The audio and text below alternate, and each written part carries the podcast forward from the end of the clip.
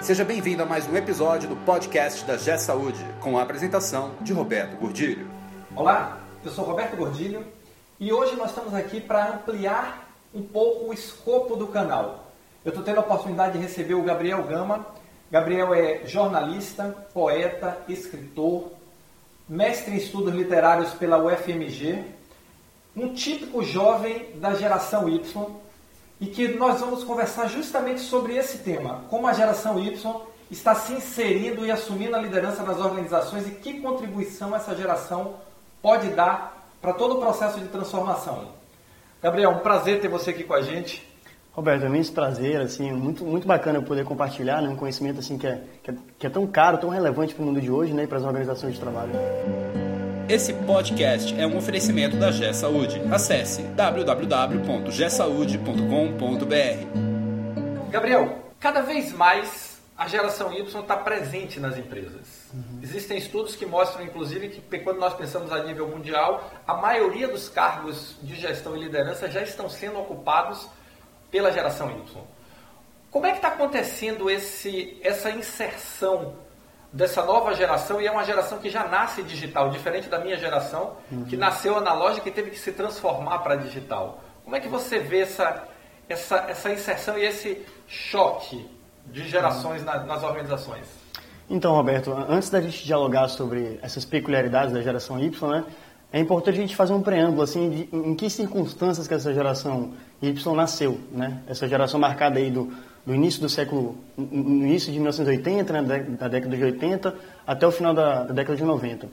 É, assim, tem um filósofo contemporâneo muito importante, né, que ele trata muito dessas questões da contemporaneidade mesmo, né, das redes sociais, que é o Zygmunt Bauman. E o Zygmunt Bauman ele vai fazer uma grande metáfora é, para falar sobre esse, esse, nosso tempo. Ele vai dizer que é, é chamado de modernidade líquida. Porque, assim, trazendo essa alegoria né, dos elementos químicos né, em estado líquido, que estão cada vez mais voláteis, é, separados, né, em comparação com o estado sólido. E por que, que ele fala isso? Para falar que, que esse tempo que a gente vive hoje é um tempo muito marcado pela fugacidade, né, pela, pelo imediatismo, pelas relações cada vez mais efêmeras, mais, é, mais temporárias. Né? E essa geração ela nasce em meio a esse tempo. E, e assim, é importante a gente entender né, por que, que por, em que circunstâncias né, que, ela, que, ela, que ela tem trazido né, essa, essas suas características no mercado de trabalho. Então, assim, é, é, um, é, um, tipo, é um tempo muito marcado por uma cultura de, do excesso da informação, né? Então, essa geração, ela vive multitask, né? Com, em plataformas multimodais, uma habilidade incrível para fazer várias coisas ao mesmo tempo. E, assim, eu acho que esse diálogo com gerações anteriores, né? Que a gente vai discutir aqui, como que, que é muito importante, porque essas, essas outras gerações, elas trazem uma, uma contraposição, né? Valores completamente diferentes, mas que são também necessários, são, são também importantes para uma harmonia nas organizações. Né? É, isso que você colocou é uma, é uma questão importante, assim, não há substituição. Isso. A convivência e uma tem que aprender com a outra. E é engraçado porque eu acho que pela primeira vez da história, é, os mais velhos têm mais a aprender com os mais novos do que o contrário. uhum. não é? Então assim, a gente está vivendo um momento e eu acho isso muito rico. Eu particularmente, não sei se é pela minha origem de tecnologia, adoro trabalhar com a, com a garotada nova e, e, e, é um processo de aprendizado todo dia. É aprendizado na forma, é aprendizado no jeito. Isso que você falou, a, a nossa geração é uma geração mais dura, é uma geração menos flexível. mais aí, pragmática, né? Mais pragmática. E é. nós estamos vivendo num mundo que, que é a mudança disso. Então, assim, é sai do eu para o nós. Sim. E o nós mundial. É. é uma era, uma era da, da rede digital, né? Assim, das, das, que as, as relações elas são cada vez mais exponenciais, né? Cada vez mais assim é, múltiplas, né? Então assim a própria noção, por exemplo, que a gente pode pegar nesses diversos saberes epistemológicos quando você trabalha a questão da autoria, né? Como que no início do século passado a noção de autoria estava muito focada no indivíduo, no sujeito, né? Esse tempo da modernidade sólida que o que o Bauman vai, vai fazer essa contraposição com a líquida era o tempo do sujeito, né? E hoje a gente a está vivendo um tempo que na verdade todos nós somos capazes de produzir sentidos, né? Então você está aqui com esse canal, né? Fruto de uma outra geração que certamente aprendeu né, com a geração Y. É, a gente tem, por exemplo, as grandes organizações, né, as grandes empresas, como, como que elas tiveram que se ressignificar no mercado de trabalho, né, para se relacionar com o público-alvo. E, e, e, essas, é, é, essas formas de inserção, né, nas redes sociais, por exemplo, na comunicação, foi muito fruto também né, da aprendizagem que, que elas tiveram da geração Y, né, que, que veio tomando, né, é, veio tomando, é, ocupando esses cargos de liderança, né. Então, e é importante, Roberto, a gente pensar não em conflito, mas, mas sim em diálogo né, entre gerações, né? Porque é uma harmonia, né? A gente está aprendendo o tempo inteiro. É, e, e assim, é, é o que você coloca, literalmente um processo de aprendizado. Até, até um processo de aprendizado é diferente. Sim. Então a gente vem de, uma, de um modelo onde o aprendizado estava no livro, é. hoje o aprendizado está na internet, o, a informação está na internet. Ah, se eu tivesse uma dúvida, eu ia perguntar ao meu amigo. Sim. Agora, se eu tenho uma dúvida, eu simplesmente posto em algum. É, você está tá sempre a dois cliques, né? A dois cliques da é. resposta é. de qualquer resposta. É. Então, assim, isso é uma dinâmica muito forte. E eu, eu percebo que, apesar de você falar do, da. Não do choque, mas do, da colaboração entre as gerações, ainda é muito difícil para aquelas pessoas que estão mais analógicas, vamos chamar assim, é. trabalhar com essa dinâmica toda que essa geração, essa geração Y está trazendo. É. Porque, por exemplo, né, Roberto, é interessante a gente pensar assim que essa geração de hoje, né, jamais elas vão pensar, por exemplo, em ficar 20, 30 anos numa empresa só, pós, pós faculdade, por exemplo, né? Então, assim, uma geração que ela, que, que ela, tem, uma, ela tem uma capacidade de dinâmica em, em projetar planos né, para a vida muito maior, né, muito mais flexível muito mais assim é, fluida, né, líquida do que a geração X e Z, X e Baby Boom, né? E isso é bem problemático também, né? Porque é importante a gente também trazer o outro lado da, da geração Y, né? Como que isso também gera uma falta de foco para as coisas, né?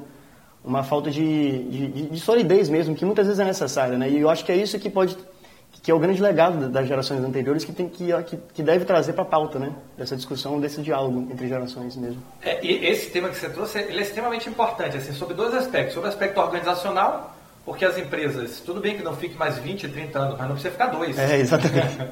então, é. assim, vai ter que se buscar um equilíbrio Sim. aí, essa geração aprender que as organizações são menos líquidas é. do que o formato da geração. Não dá para pensar em de dois em dois está mudando de, é. de emprego. E o outro aspecto que eu acho importante que você colocou aí, que é, que é fundamental, que é, uhum. é assim, é, o próprio processo de aprendizado, como você uhum. colocou, falta foco. Então, assim, se você não desenvolve um aprendizado e não vai buscar profundidade nele, Sim. você vai ser, no final das contas, é. no final de 10 anos, você vai ser um especialista em nada. Esse é o grande problema da interdisciplinaridade que eu vejo, né? É, assim, eu vejo graves questões no ensino pedagógico no país, até no mundo mesmo, né? E, e eu acho que isso que gera, inclusive, tanta intolerância e tantos discursos de ódio, né? Por causa dessa falta de uma formação interdisciplinar, que eu acho que é um pouco da, da natureza da geração Y, mas é isso, também descamba nesse, nesse, nesse problema, né?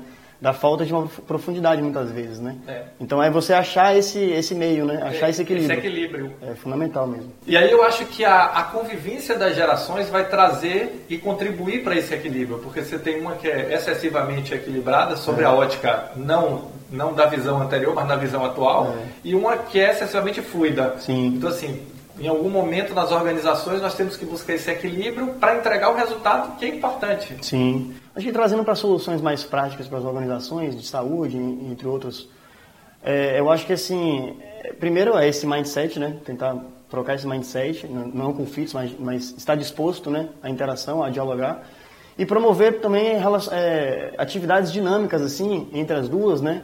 Que, que levem a essa interdisciplinaridade, né? que levem a essa, essa, essa formação holística que é tão necessária assim, para o mundo de hoje, né? que é o que a geração Y traz para as passadas. Assim. Bacana. É.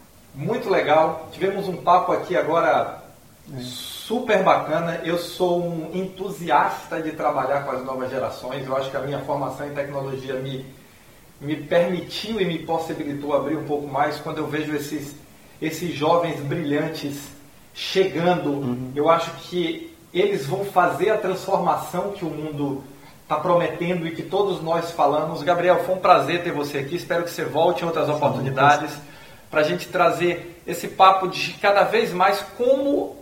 Agora, o nosso próximo papo será assim: como podemos ajudar é. a, a, a diminuir o conflito e trabalhar, ajudar, orientar os nossos, os nossos ouvintes aqui, o pessoal que nos acompanha, uhum. a sair do conflito e ir para a colaboração. Sim.